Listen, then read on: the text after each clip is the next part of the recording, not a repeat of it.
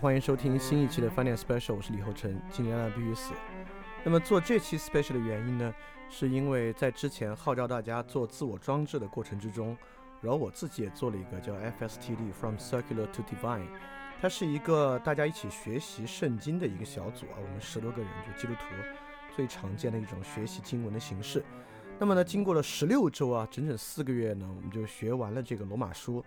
那么沾宗教的那部分就不谈，就是在学习一个罗马书的过程之中，实际上之前我自己也没有想到啊，就是从这里面能够找到如此之多的世俗道理，就是因为 from circular to divine 这个 circular 就是世俗嘛，因此我们学习这个的过程呢，就是希望它不是一种纯纯粹粹的教条学习，而是一种能够将世俗生活与其连接的。那么呢，中间能够看到如此多的与世俗生活连接的部分呢，我自己也始料未及。所以今天呢，我就一点不讲神学的部分，我就把从这个罗马书里面能够得到的跟伦理学、社会学、政治学相关的我的一些 finding 分享给大家。实际上之前，呃，在我写一些文章的时候啊，已经提到了，比如说我写过一篇公正治恶的文章，也就是说，我们对于公正追求为什么很多时候反而会带来很糟糕的结果，这个里面呢，基本上就是从罗马书里面发现的一个政治学原理。那么 anyway，今天呢，我就把它整理起来。讲给大家。当然我知道啊，在今天这个知识分享的环境之中呢，有宗教信仰啊，几乎是个原罪。呃，如果今天有人在互联网上做知识分享啊，他最好是一个温和的怀疑论者，就是说他最好啊，科学知识呢，凡是实证的都信。这个人类以前的智慧呢，连哲学带社会学带宗教啊，都有兴趣，都了解，但是都怀疑，觉得他们呢都有问题，这样是最好的。因为一旦你有一个信仰呢，就会觉得哟，这人肯定偏见特别重。但我相信啊，你只要上网上的足够多的话，你会发现啊，一个人偏见重不重这事儿啊，跟他有没有重要性啊，其实没什么关系啊。就网上偏见重的人，偏见重的理科中 多了去了啊。所以这个 anyway，你就呃，因为今天讲的全是世俗道理，所以有没有道理呢？你就可以自己听完做你自己的判断。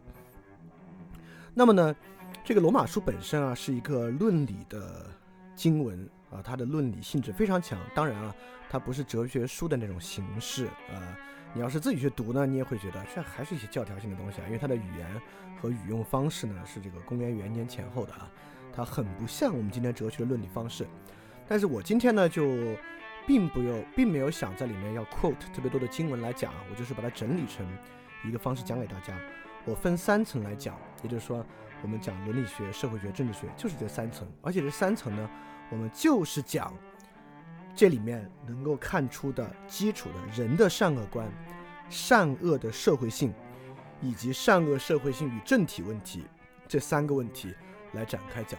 因为呢，我觉得在这三个问题之上啊，在罗马书里面确实讲得非常非常之好。对于大家，尤其今天面临今天这个时代，我认为呢还有特别特别强烈的现实意义。好，我就不卖关子了。我就马上来说，我们就分三部分，我们讲个人善恶，就是伦理学；我们讲善恶的社会性，社会学；我们讲善恶社会性与政体问题，政治学的部分，就这三部分。那我们就来讲第一部分，个人的善恶问题。在个人善恶问题之上呢，有一个东西啊，其实很多基督徒也未必知道为什么。也就是说，在圣经创世纪里面，在伊甸园里面这个神话之中啊，就是有一棵树，就是那个禁果啊，那棵苹果是不能吃的。它是什么树呢？这棵树啊，叫这个知善恶树上的智慧果，因为我们总觉得，这个知善恶、智慧，为什么还要藏着掖着不让人知道呢？这不是一个最好的事情吗？我们觉得今天的问题不就是因为人们不知善恶吗？可能某种程度上的问题啊。但是呢，我接下来讲完你就发现完全不是这么回事儿。你也知道，你也会知道这个知善恶为什么会是一个问题。那我们就要想啊，何谓知善恶？那知善恶呢？其实一定有两部分。我们知道什么是好，什么是坏。那么呢，比如说啊，在一些实际的行为教条之上，我们就能知道，比如说杀人是坏的，撒谎是坏的，也许自私是坏的，也许歧视他人是坏的，对吧？但其实你会知道啊，这个这个知善恶，其实更多不是知道这样的一些教条，其根基。是知道善恶的道理，那这个善恶的道理是什么呢？其实也很简单。第一，公正的计算，我们知道什么叫公平，什么叫不公平，我们大家都知道。也就是说，当人做了好事，要给他什么样的奖励；当人做了坏事，给他什么样的惩罚。好人不能惩罚，坏人不能奖励。那这个奖惩呢，和他的行为本身要匹配。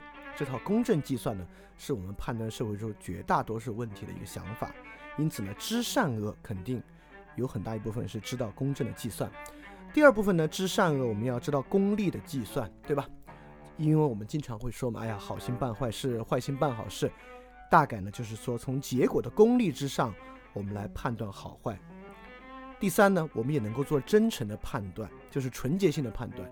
也就是说，一个人做一个事儿呢，我们说啊，你看他，虽然比如说陈光标啊，我们说你看他说是做好事儿，从功利上呢也可能是做了好事儿，但实际上呢他是作秀，是为了给自己的生意创造机会。我们也认为这不好。所以说呢，我们也能判断真诚性，对吧？也就是说，知善恶这个事儿啊，并不是我们就知道了一套行为教条，什么能做，什么不能做，而是呢，我们拥有了一套判断善恶的道理，就是公正计算、功利计算和真诚的判断。就听到这儿啊，它都还很好呢。你说人有这些判断力，肯定是好事儿，某种程度上呢是好事儿。但是我越来越觉得啊。在很大的程度上是个坏事儿，为什么是坏事儿呢？也就是说，当我们知道这些善恶判断的道理之后，比如说我问，什么情况之下杀人是对的？当然有，对吧？正当防卫的时候，当有人侵略在先抵抗侵略的时候，当在街上有人要谋害他人，你为了制止侵害的时候，等等这些情况之下呢，杀人就是对的。那什么情况之下撒谎或者不真诚是对的呢？也有很多，对吧？比如被人胁迫的时候，比如什么时候不真诚是对的呢？我们知道啊，广告嘛，商业广告里面呢就可以容纳一定的不真诚，对吧？为什么商业广告可以容纳不真诚呢？啊，是因为它要维护商业利益，这个功利的计算在先，对吧？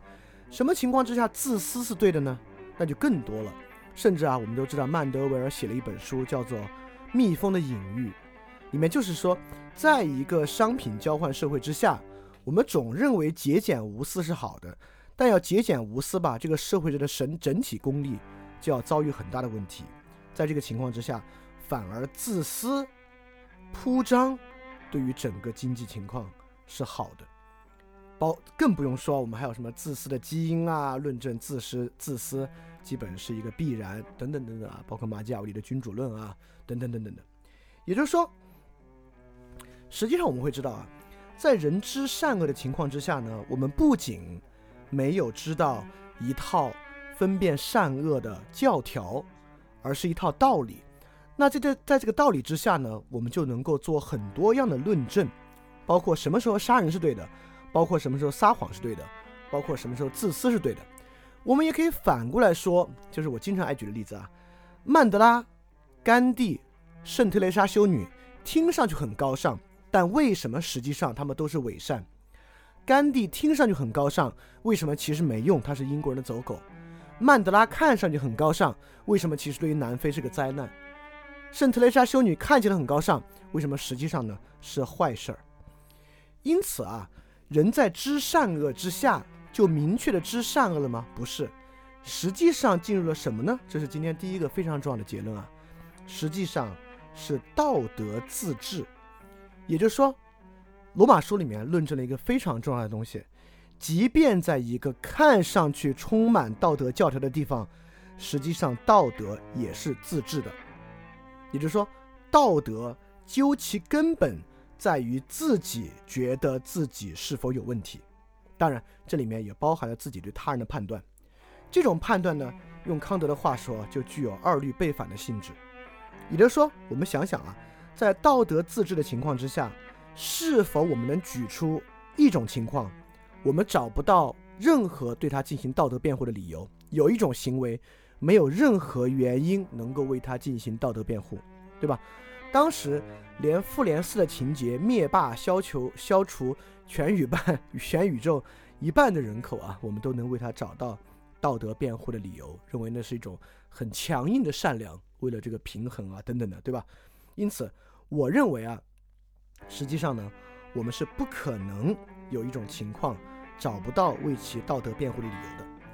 因此呢，道德自治，我们便知道了善恶背后的公正计算、功利计算和真诚的判断。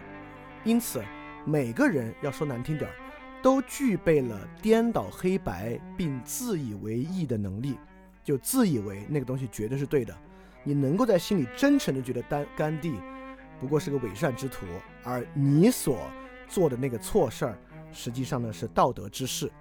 这样的道理啊，我们发明了非常多非常多，这就解释了为什么今天在社会上几乎没有人会觉得自己没道理，每个人都觉得自己实际上在施行道德之事，但是呢，他们的想法却南辕北辙，就是因为知善恶并不是知道了一套善恶教条，而是知道了一套公正计算、功利计算和真诚判断的方法，在这个方法之下呢。其实人是有足够的空间和足够的能力自以为意的。那么，在所有对于恶的辩护之中，最强烈的两个实际上是一套逻辑啊。第一是报复，第二是以恶制恶，对吧？当我们认为报复呢，也就是说一个人犯错在先，我们必须给予他的错误所匹配的惩罚。因此，为了能够让他获得这个惩罚呢，我们就能够伤害他。因为这是他做的错事儿所必要的结果。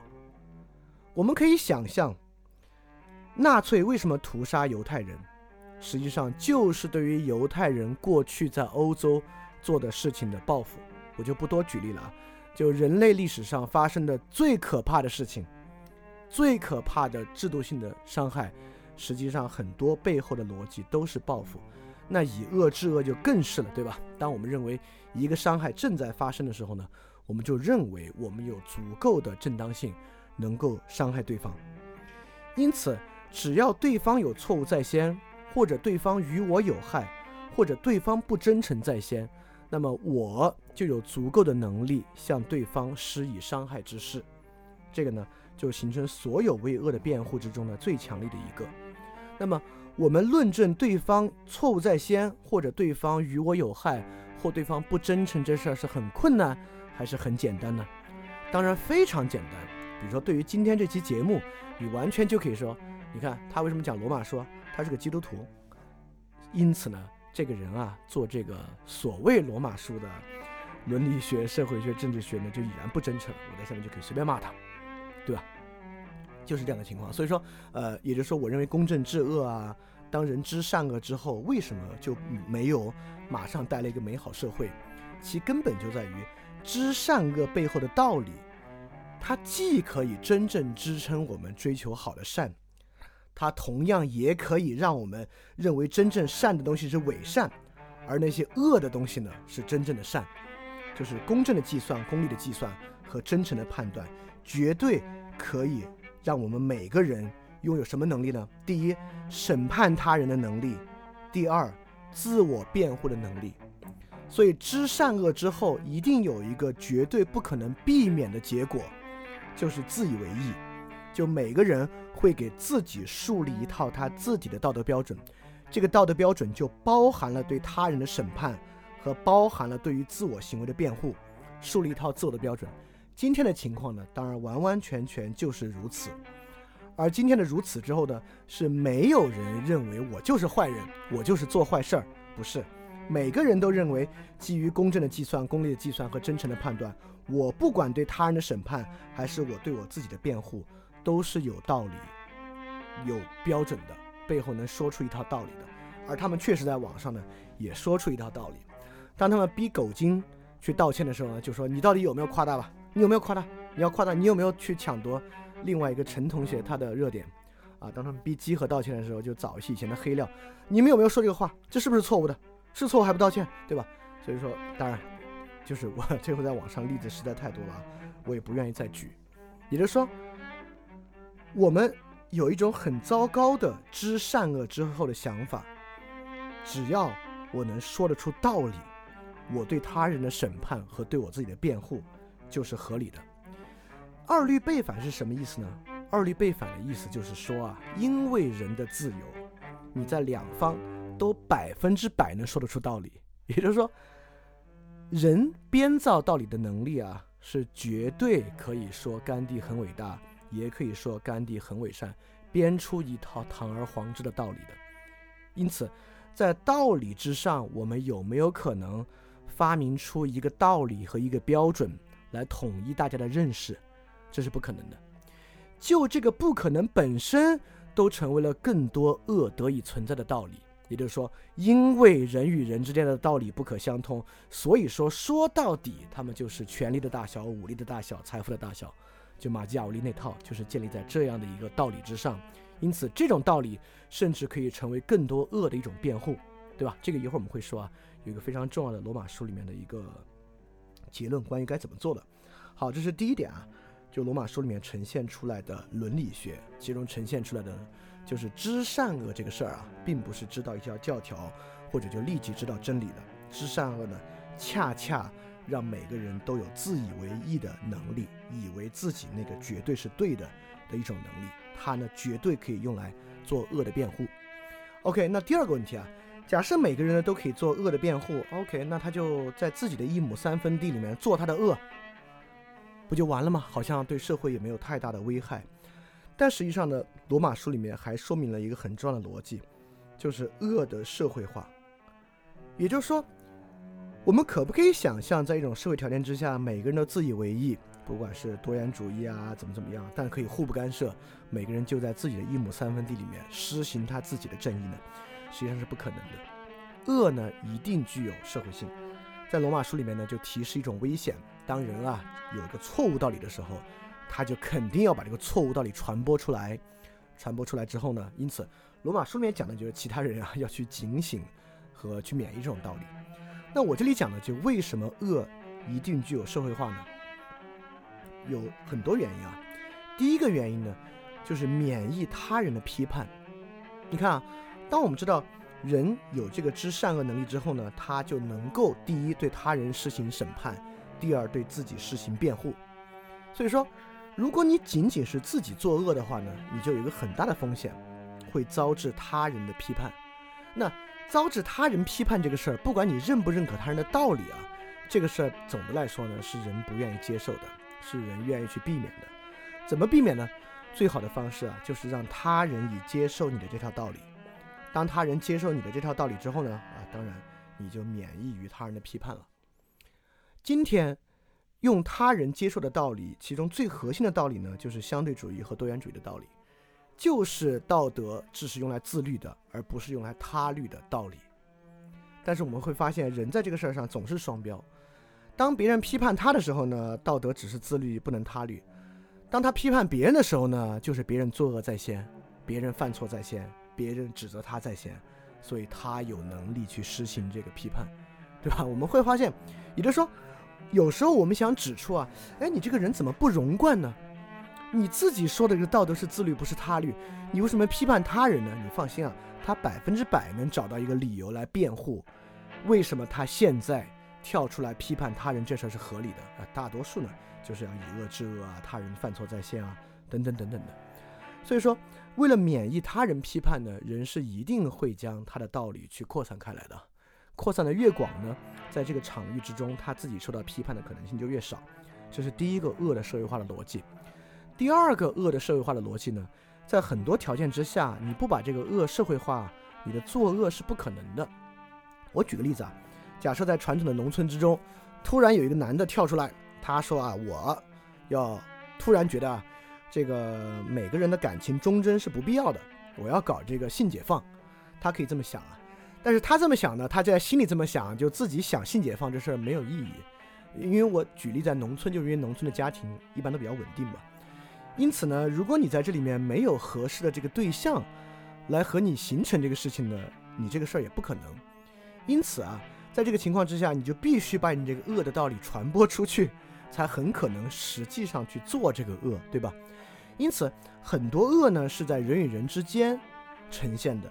比如说啊，如果我们认为在网上互相骂这个事儿，实际上就是个真诚，在网上啊，这东西你就别当真。这个道理呢，你必须传播出去，这做了才可能，对吧？因此呢，很多恶啊，由于它发生就是在人际之间的。但它不同于我说我这个人就觉得节食没有必要，我就是要胡吃海塞。那这种呢，你还真有可能可以一个人完成。但很多恶呢，需要人与人之间的这个 dynamic 完成，那你就一定会把这个恶社会化。这是第二个条件。第三个条件呢，实际上也跟作恶的成本和方便有关。就比如说啊，在一个吃素的社群里面，你突然发明了一个东西。假设你个印度教徒啊，你在印度的南部是印度教徒，你突然觉得为什么要吃素呢？其实吃肉挺好的呀。然后你就一个人这么做。但你要知道啊，在那儿，在印度南部，你要突然一个人想吃肉了，你要去买，你要去吃，在一个 community 里面。其实成本还很高，可能还很麻烦呢。因此，为了让这个作恶的成本降低，让这个作恶更加方便呢，你最好能说动一帮人，大家一起吃肉。因此呢，由于人与人之间能够形成这样的合作，你这个作恶的成本和方便程度呢，就一下子降下来了。这是第三个。当然，第四个呢，就是你要形成力量。假设你们这种恶呢，是那种以暴制暴，要实行报复的啊，但你们以为是善的啊。那这个条件之下，比如说你要在网上逼人道歉，这是今天最好玩的网网络运动和网络游戏，对吧？我们一群人逼一个人低头道歉，这太有意思了。这个真的是比一切游戏都好玩。如果你想玩这个游戏呢，你就光一个人每天逼人道歉、逼人低头啊，可能就很难成功。就为了让这个成功呢，你就需要形成力量和共识。在这个时候呢，你就需要把你的道理传播出去，让更多人可以和你一起来进行这个网络暴力。所以呢，这个就是恶的社会化。你要么是免疫他人的批判，要么呢让作恶变得可能，要么呢让作恶的成本降低，变得更加方便，要么呢要形成力量，最后实现你们那个报复的目的或怎么样。所以说呢，罗马书里面也提到了这个东西啊，非常重要。也就是说，当一个人形成这样想法的时候呢，他是不可能把它放在他的心里啊，就一个人悄悄作恶的，他一定会把它传播出去，达成共识。当然。我这里说恶的社会化啊，那实际上呢，在他们那边呢是必要之恶的社会化，或者恶的辩护的社会化是这么一个事儿，在他们呢当然不把它当做恶来看待。好，我们现在说两部分了，第一就是人知善恶之后呢，他就有了审判和辩护的能力，因为二律背反的原因呢，在各种各样的计算之下，他一定能够为很多坏事情找到辩护的。那第二点呢，就是他当他为这些人找到辩护之后呢，他不会一个人 keep it to himself 在家里作恶，他一定会有强烈的冲动，把它形成一种社会化的共识。那第三个呢，我们就要讲啊，在这种恶的社会性的条件之下，它本身与政体的问题，这个政体的问题啊非常重要，因为我们知道，就古希腊人啊最关注的问题呢就是最佳政体的问题，因为如果有最佳政体啊。那人类的问题不就从根本性得到了解决吗？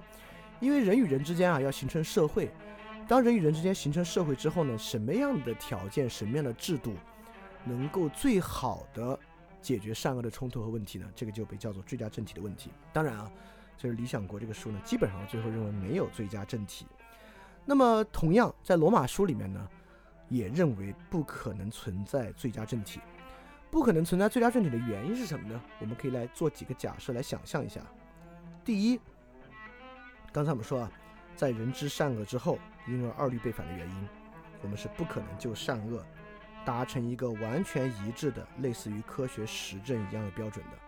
为什么不能呢？不是因为科学更高级，是因为科学对应知性的自然世界，知性的自然世界呢是有必然性的，而人的实践理性的精神世界呢是绝对自由的。啊，这个我们在康德呢已经讲过了啊，呃，意思呢是说，科学的必然性，那是因为人的知性框架框架限定的，呃，绝对不从任何意义上代表科学更高级，科学知识更完美，完全没有这么一回事儿啊，啊，恰恰很多时候科学科学知识还并不能指引我们生活中真正的目的问题。好，我们返回来啊，说这个最佳政体不可能的问题，第一。我们是否有可能设计出一套绝对标准的善恶，导致它能够统一我们大家对于善恶的认识，消除其中一切对恶的辩护的问题和对于善的污蔑的问题？有没有这种可能？没有这种可能，没这个可能呢？事实上，康德已经做了论述，原因呢，就是因为人是自由的，因为二律背反的原因。所以说我们是绝对不可能用理性设计出这么一套标准的，尤其是我们绝对不可能在现实生活中指出什么样的实际可经验的行为的对错，对吧？也许在康德那边，比如说康德也说，在这个道德律令之上呢，我们可以说不可撒谎，但是实际上在经验社会之中呢，我们绝对可以想出无数种辩护撒谎的方式。好，看，所以第一。最佳政体不可是不可能的第一个原因啊，是因为我们绝对不可能设计出一套绝对的善恶标准。那你可能会问啊，一个子问题：针对全人类不可能，针对一个小团体是否可能呢？我们在这个小团体内部，我们达成一套善恶标准的条件，有没有可能？在一定的时间之内，当然是可能的了。你比如两三个人或者更多的人，甚至大到一个小型国家的地步，在一定的时间之内，当然是可能的。尤其是当你们利用一个外部矛盾来替代你们内部矛盾的时候呢，是可能的。但在内部矛盾发生的时候，可不可能呢？当然不可能。我都认为哈，这个世界上可能没有任何一个法律审判，我我我都想用任何一个这个词啊。就是被判输的一方啊，是觉得自己绝对输，一点道理没有的。我都认为这种事情很可能并不存在。一旦人与人发生矛盾啊，就是大家在社会上只要活得够久，都知道啊，绝对是两边都觉得自己是对的。而你要问两边为什么对，他是绝对能说得出道理的。这就是这个知善恶之后的很大的问题。所以第一呢，我认为我们是不可能设计出一套善恶标准的。第二，好，那我们进一步。我们设计不出一个善恶标准，我们能否设计出一套绝对宽容以及化解一切矛盾的制度和文化，对吧？也就是说，我们能不能有一个方式达到一种绝对宽容？也不能。为什么不能呢？因为这里面有个很严肃的问题，在一个绝对宽容社会之中的绝不宽容者怎么办？也就是说啊，我们现在社会文化实行了。就是一个绝对宽容的文化，我们对一切都持多元和宽容的态度。但是这里面就有一帮人，他们就是说哈，你们的态度是宽容啊，我们的态度就是不宽容。而且他们很可能还会说啊，你们不是宽容吗？那你们宽容宽容我，宽容宽容我的不宽容，对吧？因此呢，在一个社会之中，一个绝对宽容的合作就会受到不宽容的挑战。那么呢，我们就必须进入一个社会，也就是说。OK，那我们这个社会啊，就惩罚那些不宽容的人，而保护所有宽容的多元的人，行不行？好，那我就要问了，那一个社会能够就什么东西该宽容，什么东西是底线，以及什么叫做不宽容达成一致的条件吗？啊，大家可以回想，你上了网之后，所有这个环境啊，实际上也是不可能的。所以说，设计出一套绝对宽容、化解矛盾的制度呢，依然不可能。尤其是啊，实际上，实际上啊，现代政治绝大多数层面之上就是这样设计的。正是在这个条件之下，我们才要垄断暴力。垄断暴力的原因，就是让这个社会上的绝大多数人都不用进入到报复的程序之中。我们在生活中都做宽容者，并不必须承担报复所带来的压力。但是在这个条件之下呢，又进入了理想国的另外一个问题：就垄断惩罚权的护卫者，一定会对他们是不是在进行合理的惩罚呢？会合理化他们的一切。就即便我们其他人认为他们实施了过度的惩罚，他们绝对会有一个方法来论证，我这个不是。我这个是合理的，是正当的，就人是绝对有这样能力的啊！这个在早在理想国的时候，呃，柏拉图、苏格拉底他们就发现了，所以这个问题呢，其实也无法解决，所以我们就被逼到只有最后一个情况了：我们是否可以设想一套完全没有奖惩的政体呢？那不可能，对吧？如果完全没有奖惩呢，它就不成其为制度，它也就不成其为政体了。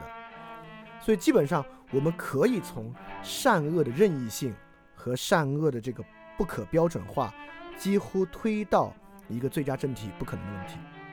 那最佳政体不可能的问题呢，就每个人都需要在这里面忍耐啊，这就是之后一个很重要的问题了。那在这里呢，我还是要说一说这个政体和教育的区别。这个政体和教育确实有很大的区别。你看啊，当我们教一个人，也就是说，我们都可以认为啊，政体和教育是指向良好生活，它的最终目的是为了实现良好生活，这是 OK 的。教育呢，是要让主体啊，呃，如果我们用主客观来分啊，主体主观的去实现良好生活，去理解良好生活，也就是说，教育是作用于实践理性的自由那部分。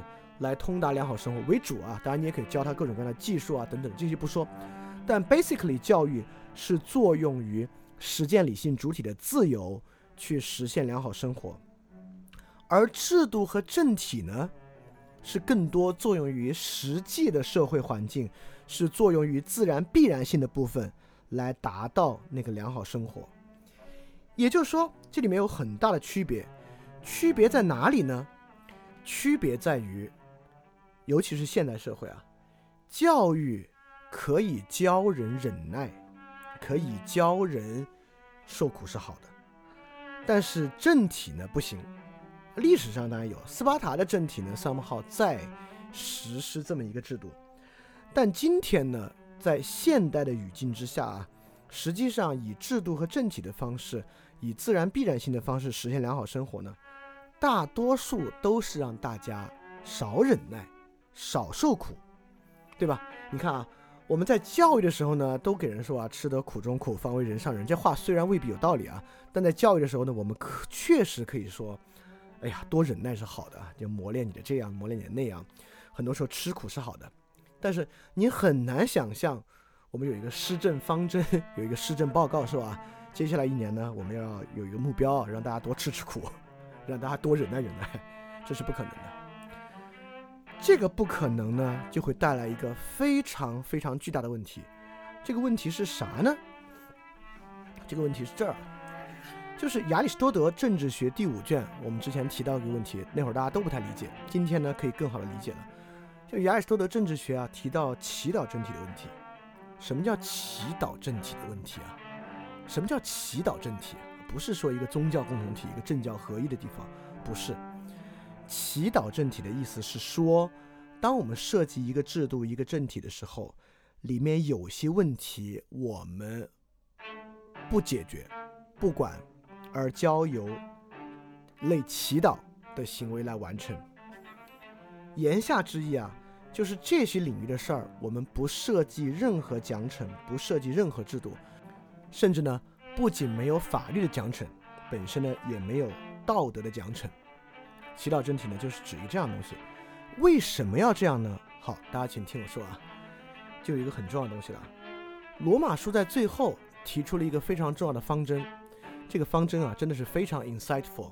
他说啊，这个人啊，要在善上智慧，在恶上天真。这话啥意思呢？就是你要对于这个 will good will 要去施行 wisdom，对于 evil 你的想法要 simple，就是。你要把脑子啊花在去想为什么好的东西必然发生，不得不发生这事儿。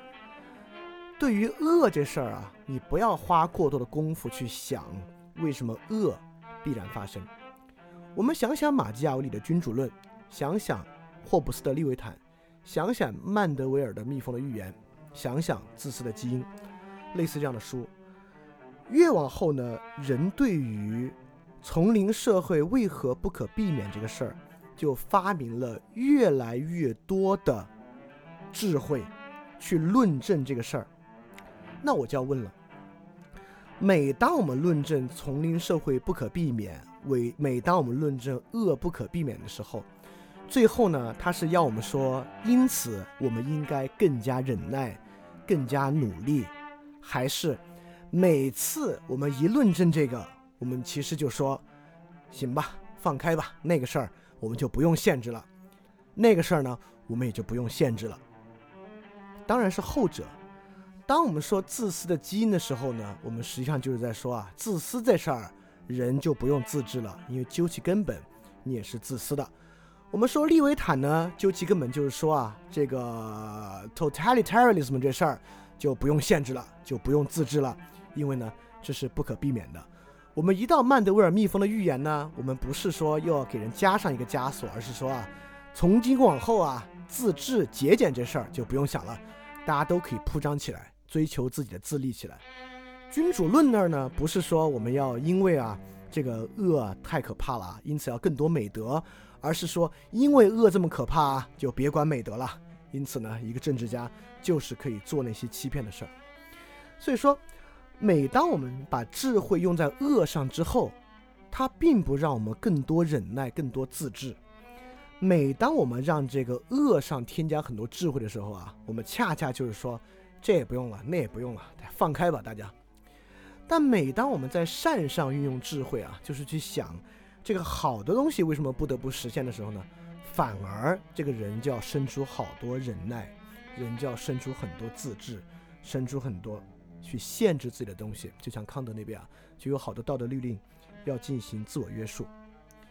而在二律背反之下呢，这两个东西都有，所以大家可以想象啊，今天的社会我们是去论证恶的智慧多一点，还是论证善的智慧多一点？这里我稍微岔开说一个，因为群里有不少同学跟我说，问我怎么评价万维刚、驳斥王东岳。反正我觉我觉得这两人都不咋地啊。这个社会上绝对不是当有 A 驳斥 B 的时候啊，他们俩之中就绝对有一个好人。观车者网还驳斥青年大院呢，对吧？所以说，我觉得万维刚和王东岳呢都不咋地。这王东岳呢就是一个铁杆这个哲学病晚期，就是他多读了维特根斯坦，应该就能够对自己那套东西有一些反思力。万维刚呢就更加糟糕啊，他写过一本书呢，叫做《知识分子》，不是知识分子啊，知识分子。这个知识分子呢，就是说啊，人类过去积累下来的常识。其实是我们的敌人，尤其是面对社会规范啊、道德啊等等这些常识，是我们的敌人。我们必须更换我们的思想，用知识替代常识。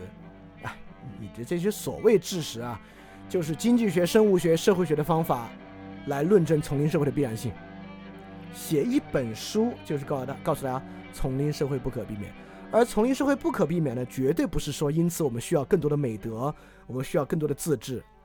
它反而就是说呢，我们需要更多的钻营，很多所谓的恶行就能够在丛林社会中得到辩护，因为这些是不得不的。所以说，在罗马书的后面啊，说到在善上智慧，恶上天真，这个东西真的是非常非常重要。人啊，既然有这个智慧，有这个分辨力，你是花脑子去想为什么恶不可避免，还是花脑子去想为什么善不可避免？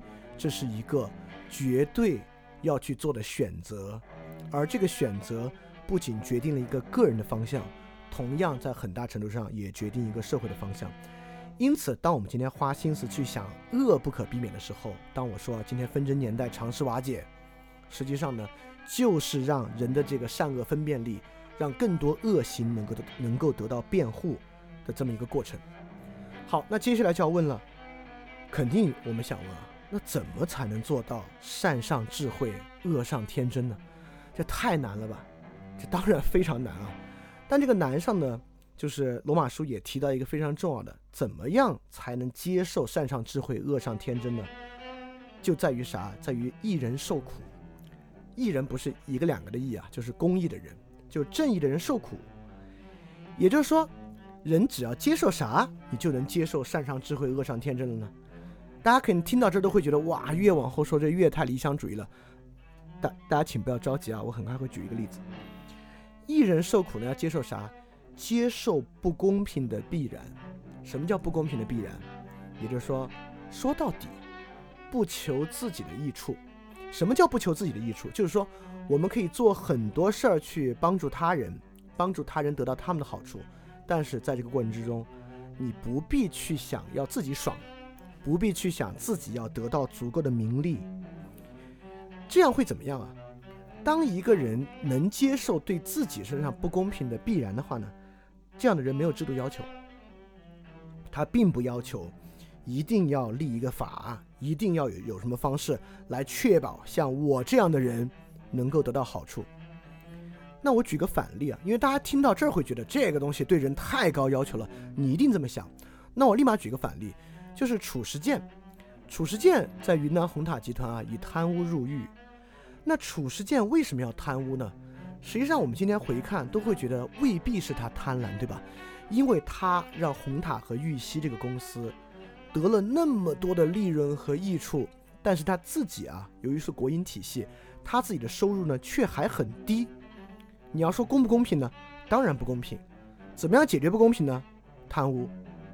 所以很多人实际上很同情褚时健，认为他这样贪污是可以理解的，甚至不应该给予他这么大的惩罚。今天听节目的人，很多人也可能会这样想。但你要仔细想想啊，当不公平的情况之下，人就可以做错事儿来维护公平的话，你愿不愿意活在一个这样的社会？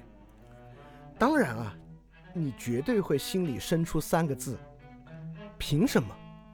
对吧？凭什么不公平的必然要落到我身上？问得好。但是啊，只要这三个字一出现，凭什么？它基本呢就是恶的必然性的开始。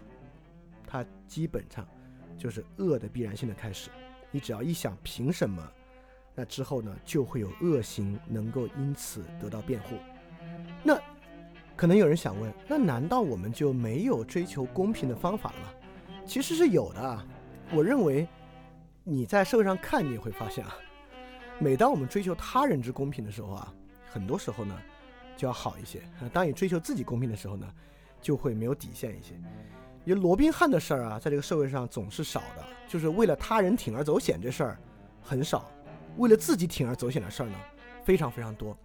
因此，当我们每每想帮助他人的时候呢，维持住公益的底线。还是比较容易的。每每当我们要维持住自己身上的公平的时候呢，要铤而走险啊，做错事的时候呢，是非常非常多的。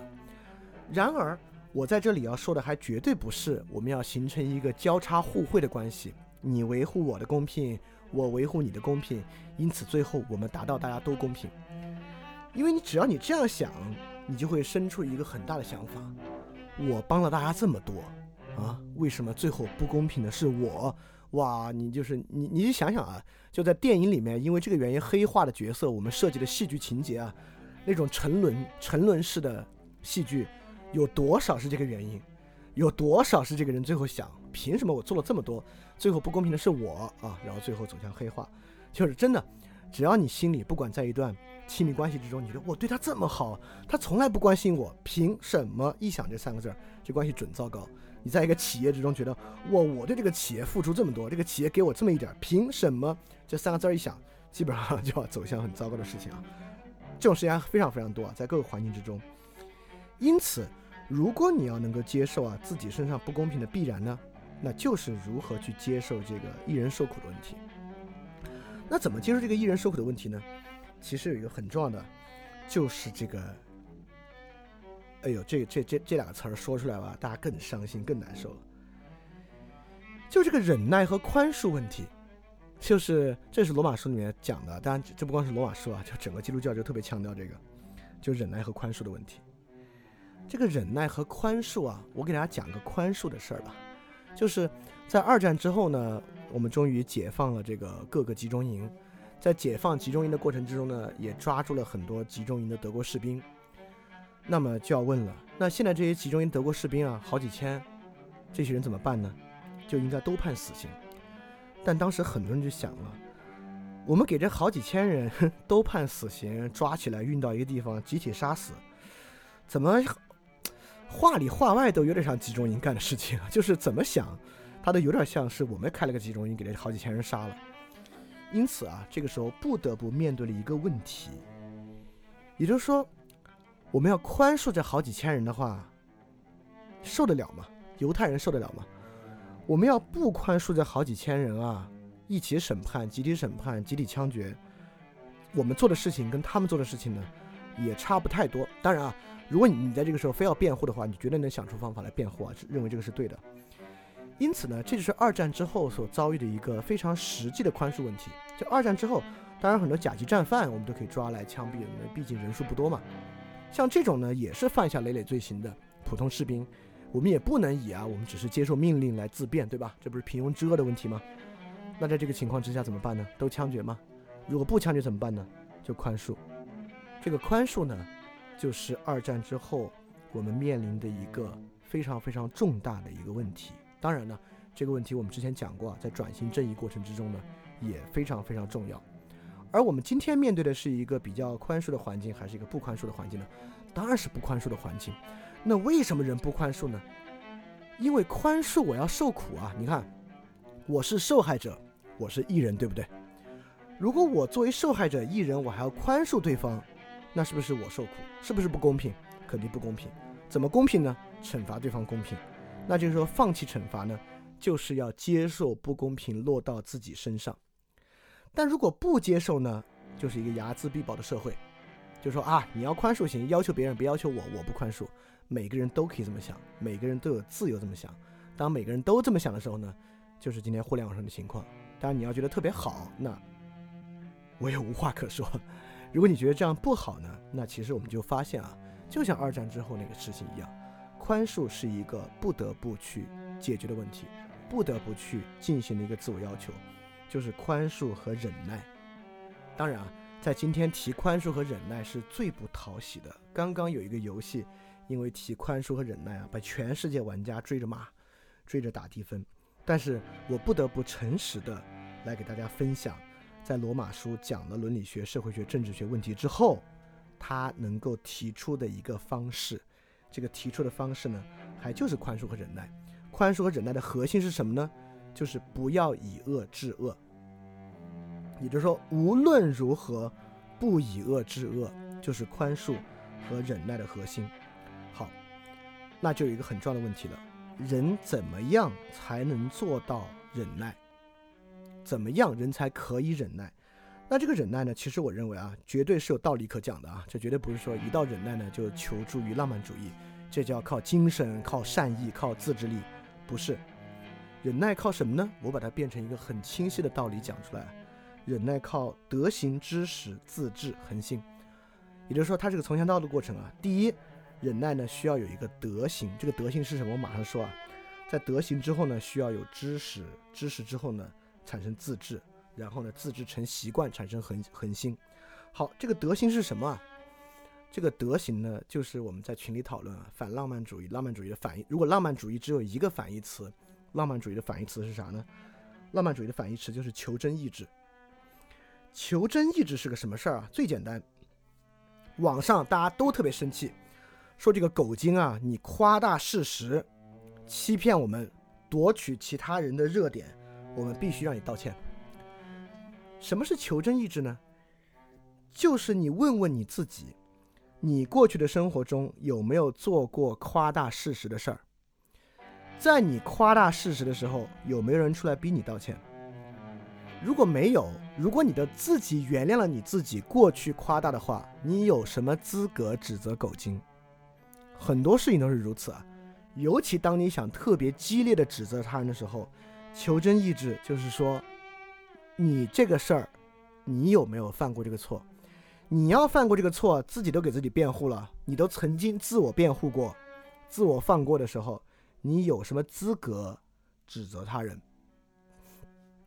因此，诸德行之首啊，在我看来啊，尤其是跟道德相关，所有德行之首就是求真意志。求真意志呢，首先就是面对自我的求真，也就是说，你别每天就盯着他人的错误，好像你自己是一个道德完人一样。你自己有没有犯过？如果你犯过，你有什么资格在现在逼别人道歉？好，这是第一个事儿。那德行之后的知识是什么呢？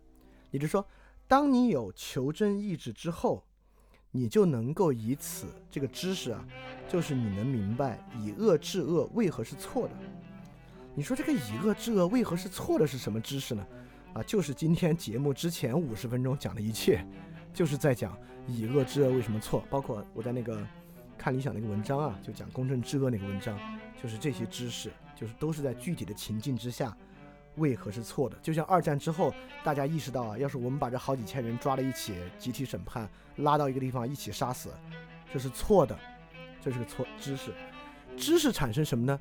知识产生一种道德律令，产生一种自我要求，就是我不应该。也就是说，虽然现在我很生气，虽然现在骂狗精让我很爽，虽然现在逼鸡和道歉这事太有意思了，但是我自制自制的意思就是说，这事爽，这事我特别想，这是我好想骂他，好想在网上当这个道德完人去骂骂别人。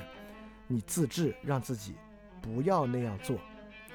包括我自己啊，之前的节目被大家网暴的时候，你说我把他们的这些网暴直接全删了不就好了吗？最简单的方法，对吧？那就可以营造这个评论区一片祥和，大家纷纷表达对这个节目内容的赞赏，尤其把那些高赞的骂人的全部删掉，不就完了吗？特别简单。你问我想不想删，我当然想删了，怎么会不想删呢？但你现在要知道，就像那个二，就是去杀那个德国集中营的士兵一样，就现在网上这些骂你，你全删掉，有啥区别呢？对吧？那你跟删帖的有啥区别？对吧？就是因为这个知识能够产生，因为这个求真的德行和这个知识，你能够产生自制，就说好吧，那就留他在那儿吧，不删。即使留他在那儿，看着特别丢脸，还可能导致很多人的误解，你都宁愿多花功夫解释，而不是直接删除，啊，就是这个问题。然后呢，这种自制习惯了，你长期以来都这么自制，这么自自制，这么自制呢？你就学会了忍耐的恒心，忍耐的恒心呢，就是这样培养出来的。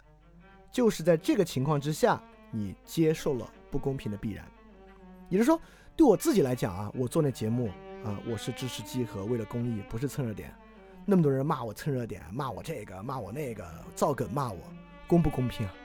啊，这个节目我又不赚钱，我该不该这么被人骂？我当然觉得不公平了。但是呢，你就接受这个，anyway 没关系，你也不回骂他，你也不删他，你就要不耐心解释，解释不了你就等他在那儿，这个呢就是一种忍耐，而这个忍耐呢，就是不要以恶制恶，就是这些事情最根本的出路。OK，基本上呢我要说的就这些，但最后还要说一点啊，就是我今天 quote 的唯一一句罗马书里面的话，在这里送给大家，非常重要。然后呢，再做一个最后很重要的解释。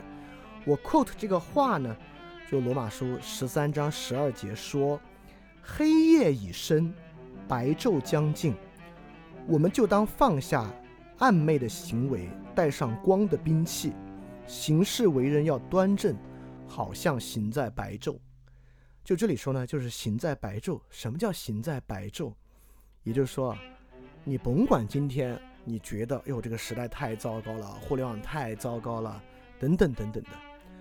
但你的行为，你说哎，这个人根本没法教啊，这个人都太坏了，他们的偏见太深了。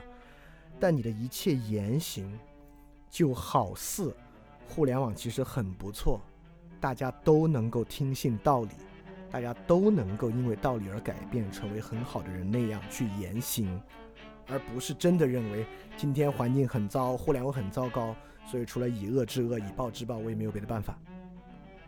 这个呢？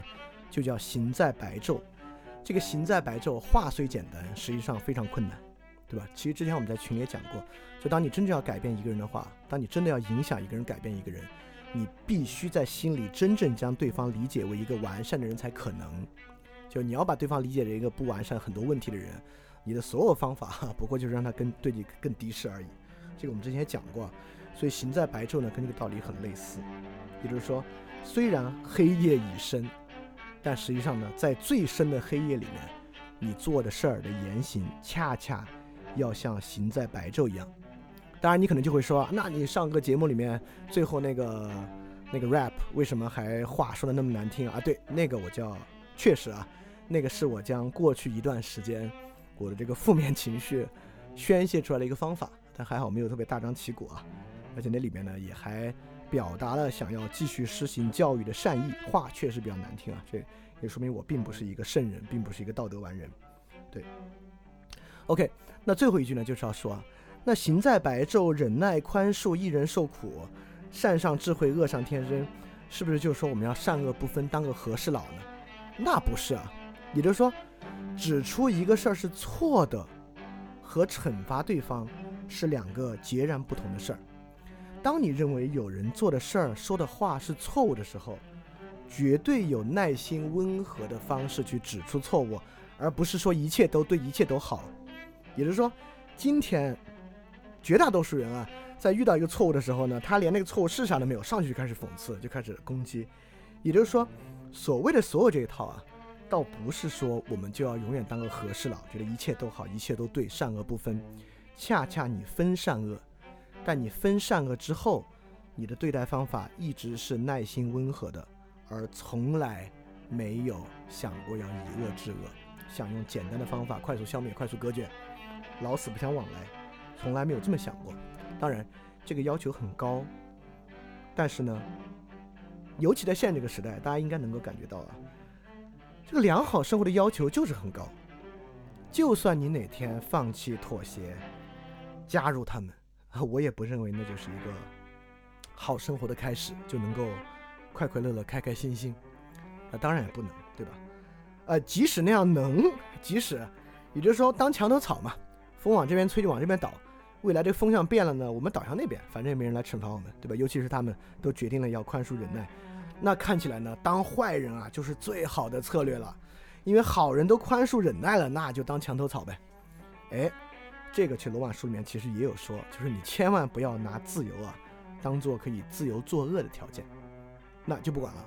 那反正如果你决定这样做呢，即便有人自由作恶，你也是以忍耐宽恕的态度的。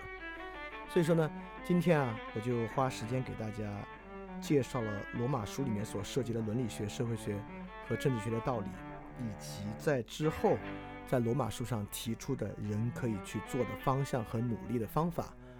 虽然对很多人啊，这听上去会非常不现实，也非常困难，但是呢，我就想说啊，这个从善如登，从恶如崩，也就是说，当真正要追求好的东西啊。